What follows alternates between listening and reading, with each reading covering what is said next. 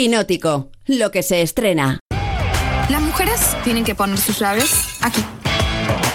Ahora los hombres van a escoger una llave al azar y busquen a la dueña de la llave. Vamos a follar toda la noche con la persona a quien pertenezca la llave. Es broma, ¿no? ¿cómo se nota que no los conoces? Estos son muy, muy castos. Ah, que son las de ayer, las noventeras, ¿no? No son tan abiertas como las de nuestra generación. ¿Cuánto hace que no bañas a la nutria? ¿No gratinas el mollete? ¿Que cuánto hace que no mojas el churro, Sor Antonia? Pues ya nos escucha el director de la película, Vicente Villanueva. ¿Qué tal, Vicente? ¿Cómo estás? Buenas noches. Hola, ¿qué tal? Buenas noches. ¿Qué tal, eh, bueno, ya que tienes la criatura en el mundo, no sé si los estrenos de las películas los vives como una cierta liberación o no? ¿Cómo es ese proceso para ti? Bueno, la verdad es que siempre es inevitable que generas ahí como cierto nerviosismo y expectativa sobre el, el, hecho de poner en pantalla grande algo que has hecho y que has dedicado muchísimo tiempo, ¿no?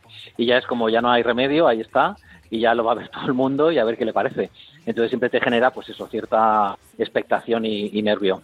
Pero bueno, estoy muy contento porque creo que está que la película ha quedado muy muy bien y todo, todo el que la ha visto le, ha, le está gustando mucho, o sea que fenomenal. Además lleva el tráiler dando vueltas por las salas. Yo que estuve unos días, hace unos días en el cine, eh, la gente está viendo ya cómo es la película. Si tuvieras que convencer a alguien que, que, que venderle a alguien tu película, ¿qué le dirías que es el juego de las llaves? Mira, es una, es una comedia muy, muy actual, ¿no? Que, que de alguna forma nos va a divertir y, y de alguna forma va, va a ayudar a que muchas parejas se, se, vean como reflejados, ¿no? Y a todos se les va a plantear, digamos, como esta cuestión de si realmente para ayudar a que las relaciones, eh, pues eso, se nutran y, y, avancen hacia adelante, el hecho de jugar a un juego como el que plantea la película eh, es beneficioso o no. Entonces, bueno, eso es un poco lo que, lo que plantea la historia y, y, a la, y, a ese dilema se enfrentan todos los personajes, juegan y luego pasa pues lo que pasa. luego pasa lo que pasa, que es que se enreda, se enreda mucho la película, la verdad, hay que decir. Bueno, sí, sí, sí, la verdad es que sí, pero bueno, pero realmente es un enredo que para, para claro. bien, porque este tipo de juegos lo, lo bonito es que sirve como para que todos acaban transformados, ¿sabes? Es decir, mm. es, un, es una historia como de carácter como sexual, sin embargo luego todos acaban removidos emocionalmente, ¿no? Y eso es lo, lo bonito de la historia.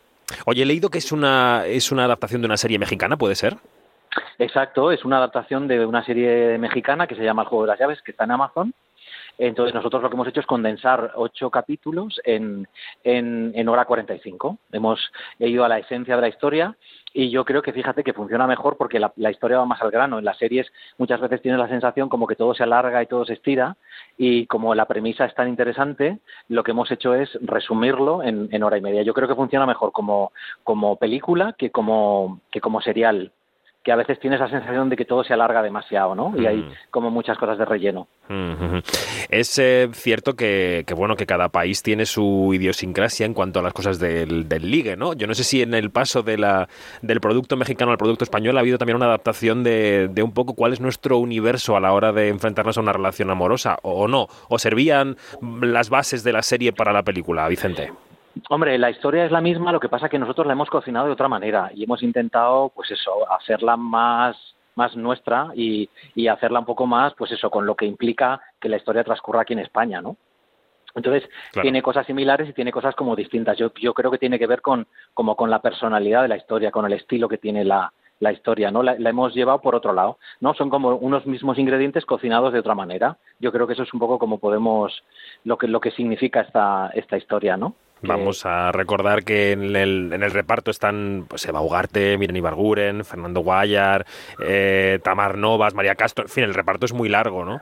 Eh, sí, sí. ¿Cómo, se, ¿Cómo se selecciona? Es verdad que, que muchos de los nombres que hemos citado ahora eh, son actores y actrices probadísimos, que no tienen que demostrar nada a ningún director, ¿no? Pero em, ¿cómo se selecciona el reparto para una comedia como esta, que tiene que estar tan bien articulada, que es casi como una coreografía, ¿no? Los diálogos que están muy picados. ¿qué, ¿qué, actores y actrices querías tú para esta película, eh, Vicente?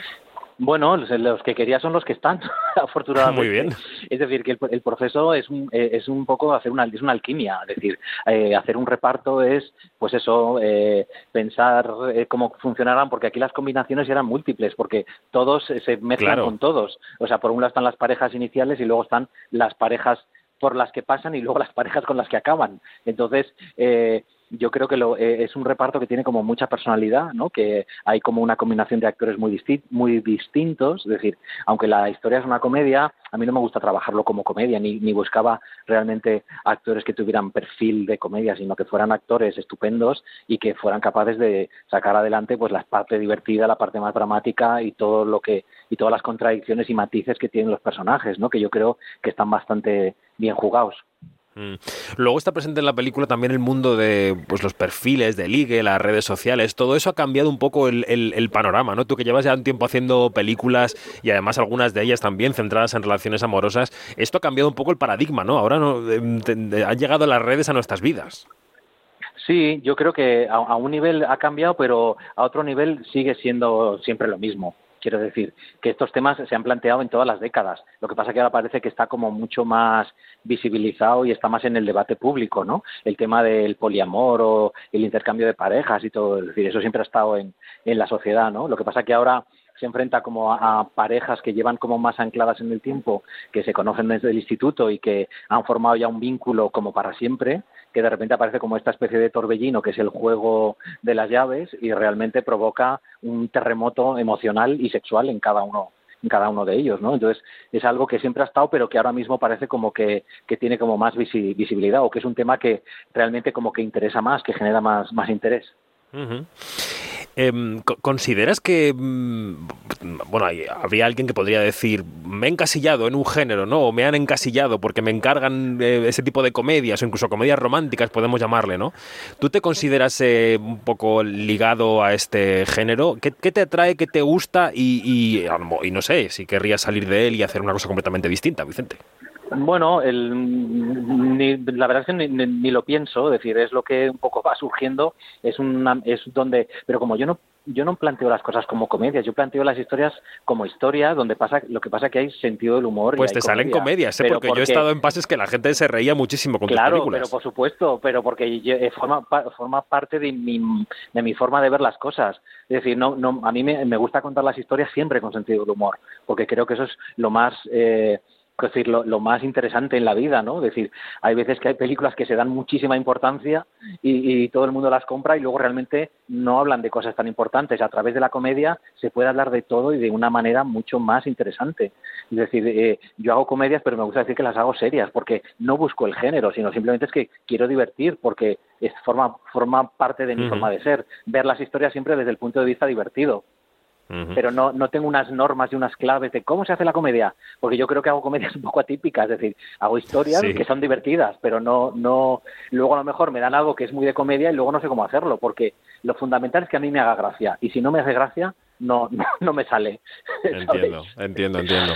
Eh, al final de la película nos vamos a revelar en qué circunstancias hay una especie de guiño a un falso rodaje de cine que se os ve ahí eh, divirtiéndoos, ¿no? Eh, ¿Cómo eres tú en, un set de rodaje? ¿Te pareces al director que, sale ahí? Ese que sale soy yo, es que soy yo. Lo sé, lo sé, por eso te pregunto, ah, que, si, que si tú en un set de rodaje eres igual que ese, que ese Vicente que sale en la pantalla. No, no, no. que es un, poco, es un poco gruñón y un poco estricto, ¿no? Digo. Pero claro, es un poco una parodia. Claro. tanto Fernando Guayar como yo hacíamos un poco parodia, yo del director y él del actor eh, toca cojones, es decir, de alguna forma nos estábamos riendo de eso. Lo que pasa es que lo hicimos con mucho realismo y, la gente cuando en el rodaje se creían que estábamos discutiendo de verdad, se lo creyeron, porque fue un poco todo improvisado, nadie sabía muy bien lo que íbamos a hacer y, surgió y la verdad sí quedó muy muy realista, que al final te desconcierta y dices, anda, ¿esto va en serio o qué? ¿Y tú cómo eres en los rodajes? ¿Tú cómo eres en los rodajes, Vicente? Lo desvelo. No, te preguntaba que cómo eres, eso es. Bueno, pues hombre, yo, la verdad es que definirme a mí mismo no sé. Yo me gusta llevar los deberes muy preparados, me gusta trabajar mucho con los actores y, y, no sé, no, sabría yo muy bien de, definirme. No, no soy, no sé, me, me gusta tener las cosas claras y transmitirlas y, y sacarlo adelante. Por ejemplo, cuando conversamos con los actores, les entrevistamos, hay eh, actores que cuentan que, trabajan con directores que les dan muchas indicaciones durante las tomas, otros que ensayan mucho, otros que se quedan detrás del combo y simplemente están allí y no interactúan con los actores de tú a tú una vez que ha empezado el rodaje. ¿Tú en esa relación con los actores cómo eres en el rodaje? Hombre, yo soy, a mí me gusta mucho como ensayar previamente y me gusta mucho darles pautas que a veces les, les eh, cortocircuiten un poco lo que ellos esperan, ¿no?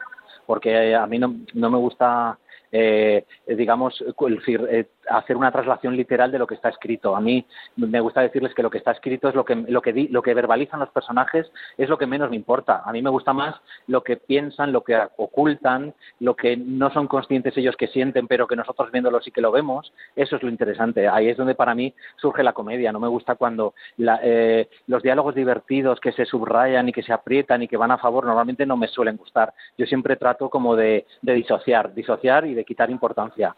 Eso es por donde yo lo llevo y, siempre mis indicaciones de alguna forma van, van, por ahí para que los actores estén bien, ¿no? Es, eh, entonces, pues eso, les planteo ese tipo de retos y que, y que siempre como lo reciben como con muy, muy bien, ¿no? Muy, muy, es un juego, ¿no? Mm. Un juego como el de la película. Es verdad que en la cinta no se verbaliza nunca, pero yo he creído reconocer Valencia en, el, en, la pantalla. Sí, claro. La película sucede en, está rodada en Valencia. ¿Y por qué, por qué Valencia, Vicente? Pues porque este tipo de comedias siempre suceden en, en Madrid, en Barcelona, y como propuesta visual le daba a la película un rollo como muy afrancesado, porque de repente tiene un poco de Italia, tiene un poco de ciudad francesa, tiene un poco de Nueva York, es decir, tiene un poco de todo, y son espacios que, que, que está muy bien mostrar en películas y esta historia mm, le, iba fantástico que sucediera allí.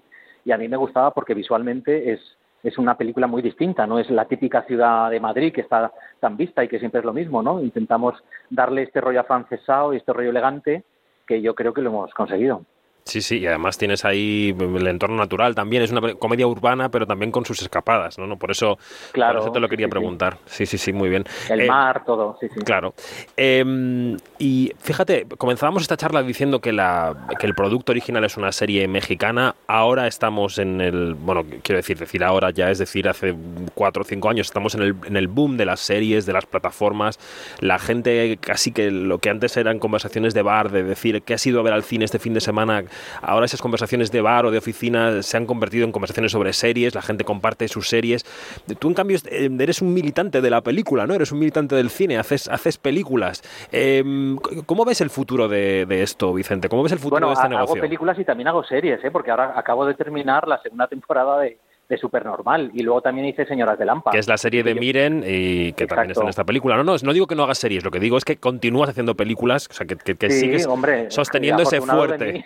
Efectivamente. Te quería preguntar por cómo ves el futuro y la compatibilidad entre los dos em, formatos, ¿no?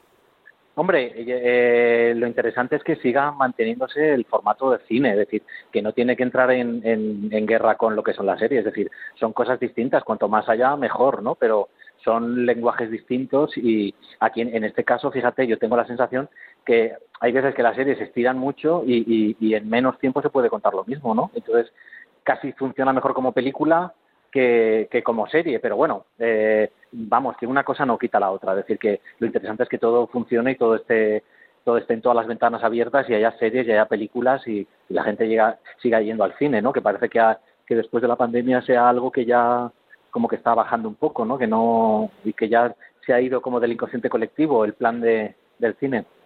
Es verdad que seguimos sin recuperar las cifras de taquilla previas a la pandemia, eso está ahí, pero bueno, estamos en ello, ¿no? Creo que lo positivo es que se siguen estrenando películas interesantes para no para que no les falte razón a la gente para ir al cine, que tengan siempre un motivo cada fin de semana, ¿no? Para ver una película nueva, una película interesante.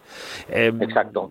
¿Tú en, qué medida piensas en el público cuando estás haciendo una película, montando una película? Entiendo que todo el tiempo se piensa en el público, pero em, ¿eres de los directores que luego, eh, por ejemplo, se cuelan en una sala oscura el fin de semana de estreno a ver si se han reído justo en el punto en el que tú querías que se rieran o si han llorado en el punto en el que querías que llorasen?